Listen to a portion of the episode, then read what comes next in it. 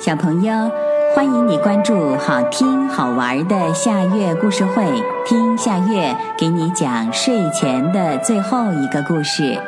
你准备好了吗？现在夏月故事会开始啦！猫和靴子。从前，一个年轻人养了一只猫。有一天，他对猫说。可怜的小家伙，我一无所有，你跟着我总是挨饿，我还是替你找个好心的人家收养了你吧。亲爱的主人，我知道你是个心地善良的人，所以我不会离开你，我还要帮你过上好日子。猫直起身子，一本正经地说：“天哪！”年轻人简直不敢相信自己的眼睛和耳朵。虽然他知道这只猫平时古灵精怪，但是他怎么也想不到，它居然还会说话。为了让你得到幸福，我可能得离开你几天，我的主人。猫继续说着，然后不顾主人的惊讶，绅士的向森林走去。森林里住着一个女巫，猫听说她最近烦透了。因为他的家里不知什么时候来了一只老鼠，那可恶的老鼠搅得女巫吃不下饭，睡不好觉。纵然女巫有再高的法术，却对一只小小的老鼠束手无策。女巫听完猫的来意，亲自把猫迎进了她最私密的魔幻城堡，热情的款待了猫。猫品尝到了从未吃过的真仁馅饼和巧克力奶茶，它第一次感受到食物的魅力，让它仿佛拥有了更多的能量。就在这时，老鼠从洞里窜了出来，可它怎么会料到会有只猫在这儿呢？猫眼疾手快，轻轻一跃便捉住了老鼠。毫不客气地把它装进了女巫的魔法口袋。女巫感激万分。她虽然精通各类法术，可是面对老鼠却力不从心。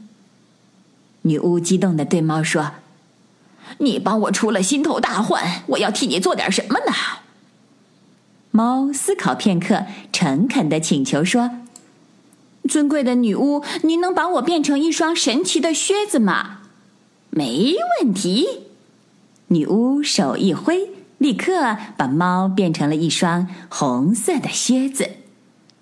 年轻人怎么都不会想到，他心爱的猫会为了他的幸福而变成一双靴子。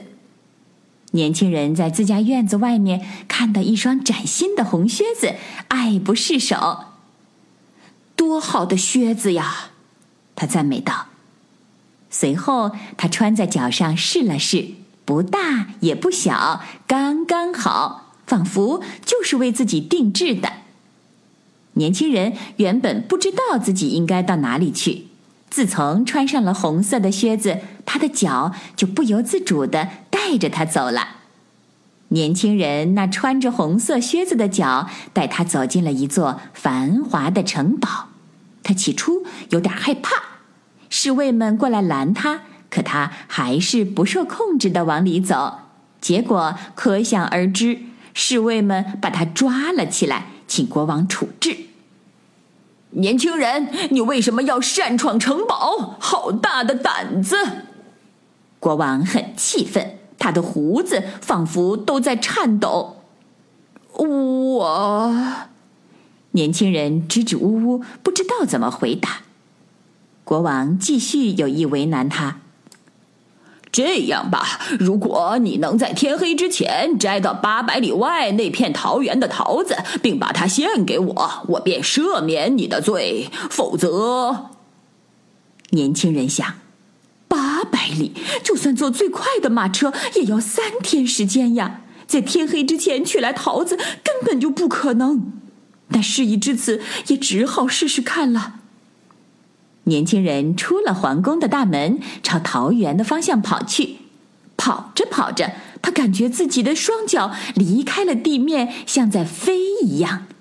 他到现在才知道自己穿的是一双神奇的靴子。没多久，年轻人便看到一大片桃园。他摘了一个最大最红的桃子，装进了口袋，然后赶紧往回赶。不到一杯茶的功夫，年轻人就回到了皇宫，向国王献上了新鲜的桃子。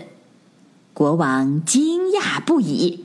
他不相信这个年轻人会在这么短的时间里跑到八百里以外，他怀疑的问：“这当真是八百里外的桃子？”“当真。”“那你有什么证据？”国王继续追问。这年轻人想，自己一心只为摘回桃子，没想过要在桃园做什么记号。正在这时，年轻人突然发现自己脚上的靴子少了一只，也许是在匆忙摘桃子的时候不小心落在了桃园。年轻人向国王禀报了靴子的事儿，国王立刻派侍卫快马赶到了桃园。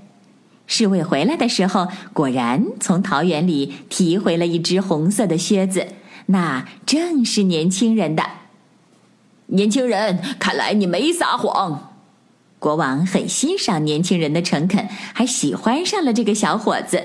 他说：“留在我的城堡吧。”年轻人跪在地上谢了恩，换上国王赏赐的华服，年轻人变得英俊又潇洒。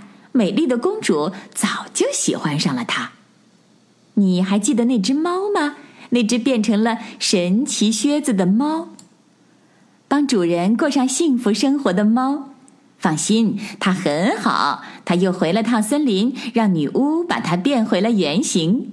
现在，它和主人幸福的生活在城堡里。小朋友，这个故事的名字是《猫和靴子》，这也是今天的最后一个故事。现在到了该睡觉的时间。好好的睡一大觉，做个美梦。我们明天再见了，晚安。